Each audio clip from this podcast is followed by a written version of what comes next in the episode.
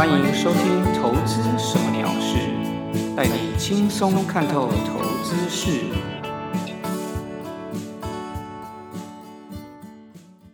Hello，各位朋友，大家好，我是 Tony 哥。这一集呢是《投资什么鸟事》的第十七集。今天我要跟大家聊聊投资策略中的出场策略。另外呢，台股持续创下历史新高，在节目下半部盘势分析的部分。一样会跟各位分享最近的盘市看法以及操作。OK，我们就开始今天的节目吧。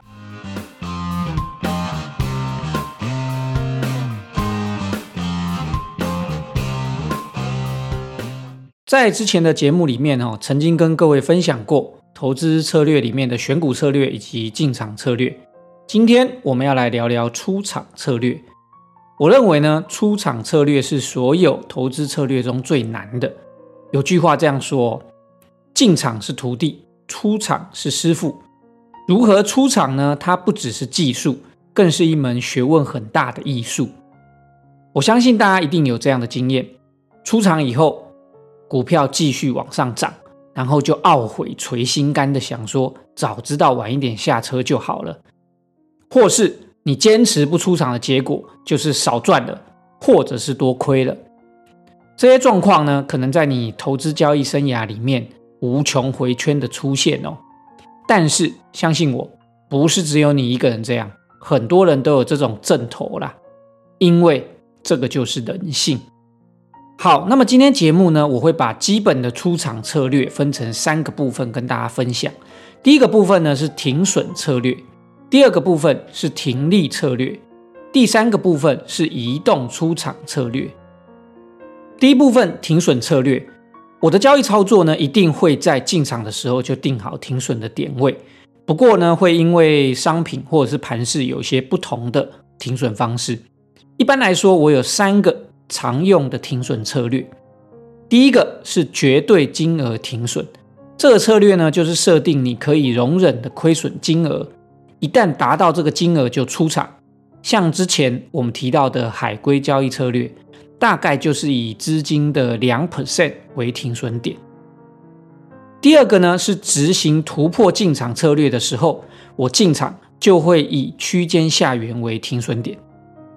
第三个停损策略呢是多头趋势拉回进场的时候，我会以前坡低点为停损点。这些停损点的定定哦，都是一开始在进场的时候就设定好的。如果可以的话，最好都是设。电脑出价单去执行，以确保它能够确实执行。很多人在停损点虽然可以设定好，不过一旦价格到了停损点的那个时候哦，常常就怎么样？之前也讲过，脚麻跑不动了，常常都会没有办法切实的执行。设定电脑出价单去自动执行的话，有一个好处就是。当停损价位真的来临的时候，你不会因为人性的一些不管贪婪或者是恐惧，造成你不会确实的下单。你交给电脑去处理，那么它一定就会把这个单子下出去。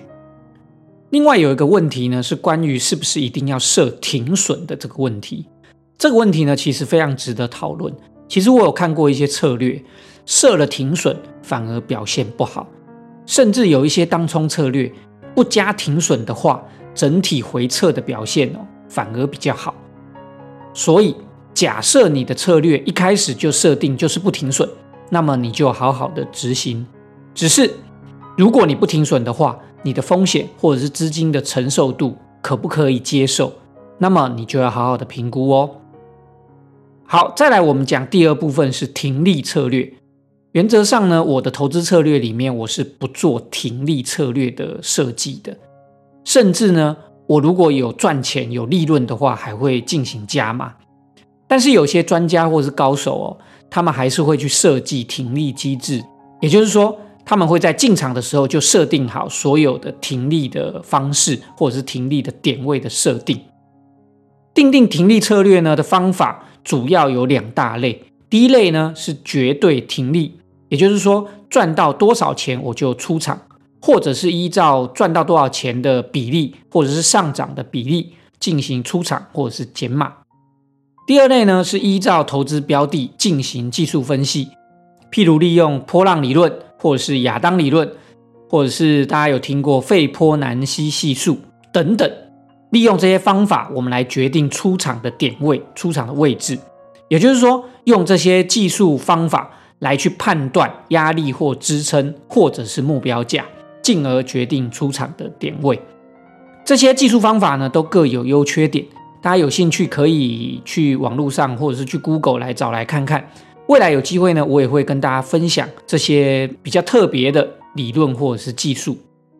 第三部分呢，要跟大家分享的是移动出场的策略。移动出场呢，又叫做追踪止损，或者是移动停损。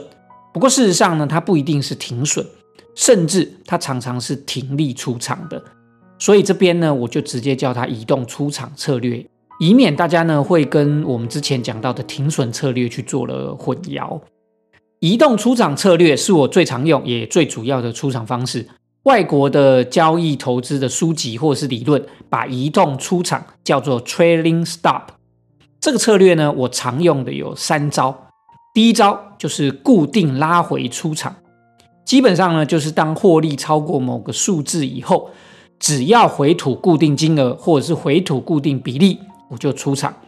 举例来说，假设。我买进台积电成本是四百五十块，我的移动出场可以这样设：只要台积电的股价涨过五百块，若某一天比超过五百块以后的高点回跌十块钱，我就出场。所以只要台积电涨过五百块，你最差的出场价位就是四百九十块。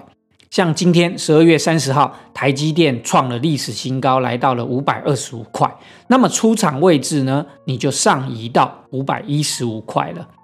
也就是说，未来台积电跌回五百一十五块的时候，你就出场；若没有跌到五百一十五块，你就续保。那么大家哦，听到这边会有一个疑问：假设台积电没有涨到五百块以上呢？好。那么，如果它没有涨到五百块以上，我就守着原来我设定的停损。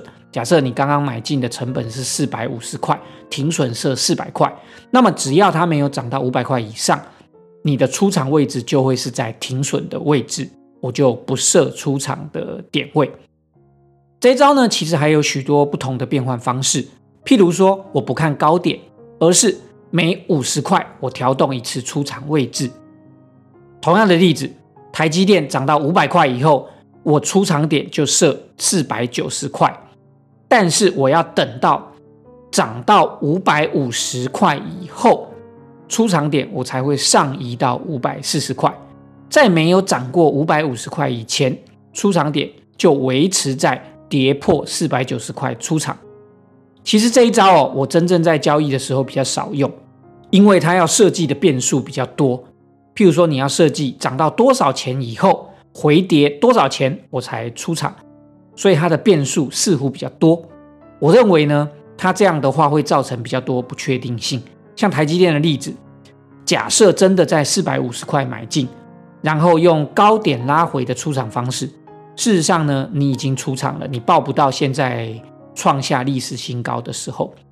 但是如果你用固定五十块调一次的，你现在还抱着。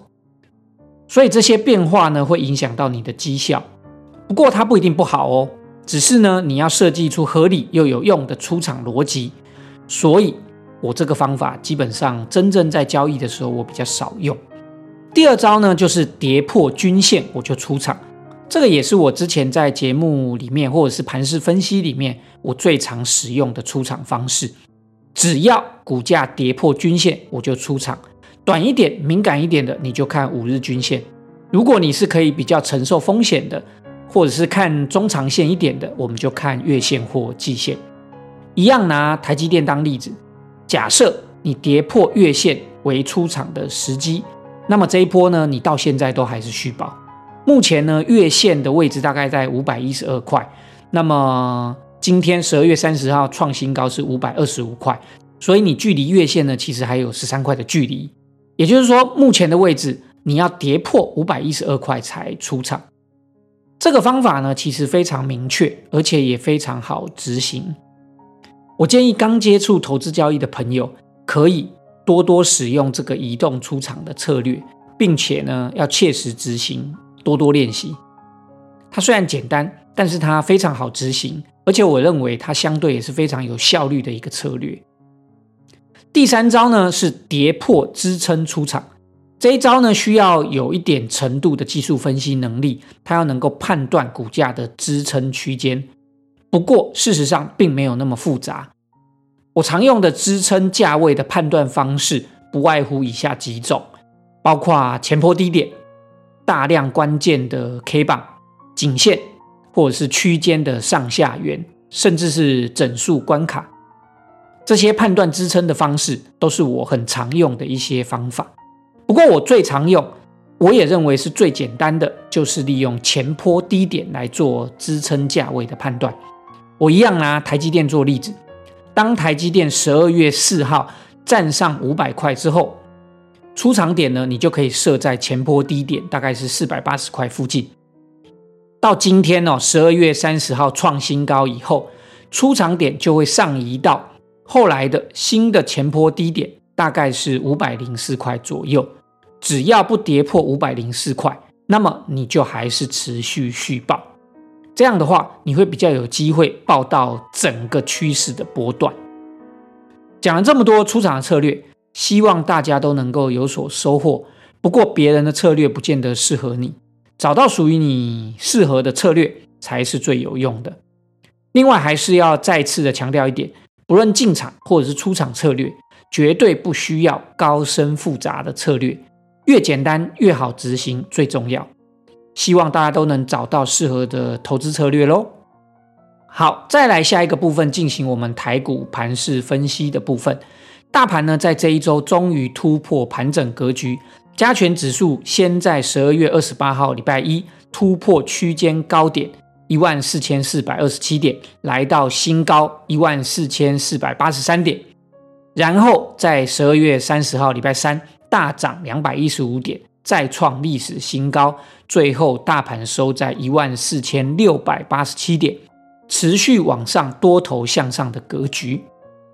大盘呢，近期还是以船产，像航运股或者是钢铁、纺织类股为强势的主流股，电子股稍微休息。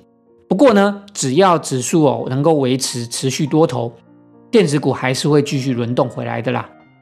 但是这几天大盘创高是趁着外资放假的时候，等外资回来，到底后面会继续补上一枪，赶上这个行情再拉一波，还是呢？因为目前外资手上持续流仓空单，那么他就趁大盘现在正在高点，我逢高踹一脚，谁也不知道。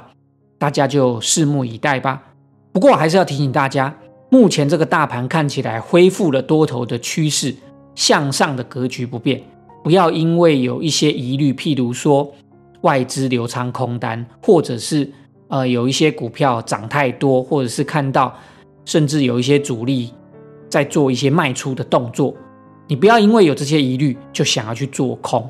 你可以不要做多，可以保守，可以不要追高，你也可以。获利减码，但是希望大家一定不要去做空，这个是跟趋势在对坐，是我觉得最不好的行为。这件事情呢，我记得应该讲了好几集了。不过，既然现在大盘创了新高，恢复了整个多头的气势，那么不管讲了 N 次，我就还是要跟大家再提醒，大家千万不要去做空。再跟大家分享我的操作的部分。目前呢，我的台子期多单还是续报，停利出场点一样放在月线的附近，不过已经从一万四千一百点上移到一万四千三百点了。其实呢，在加权指数突破一万四千四百二十七点的时候，这个时机呢，应该是可以进行加码的。不过我的选择是先暂时观望一下，没有太积极的追高。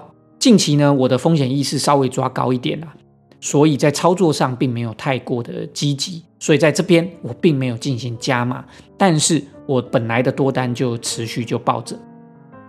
在个股方面呢，近期强势主流股，刚刚也讲过，在航运、钢铁的船产上面，不过所有的航运股或者是钢铁股最近都涨得非常的多，所以我建议，如果是还没有进场、还没有部位的。投资朋友们，我的建议是不要去追高，等到拉回的时候我们再来考虑。至于在电子股方面呢，最近看来就是电动车的相关，我想未来应该会变成是强势的主流。这个其实我在前几集的节目大概也有分享过，电动车它未来是非常有机会的。不过呢，近期电动车的相关族群呢波动都非常的大，忽涨忽跌，有时候今天涨，明天就跌，而且呢，许多强势股也都涨得蛮多的，所以一样。跟这个航运啊，或者是钢铁的这些股票都一样，我建议还是不要去追高。之后有拉回的话，也许再来考虑哦，好好的去介入。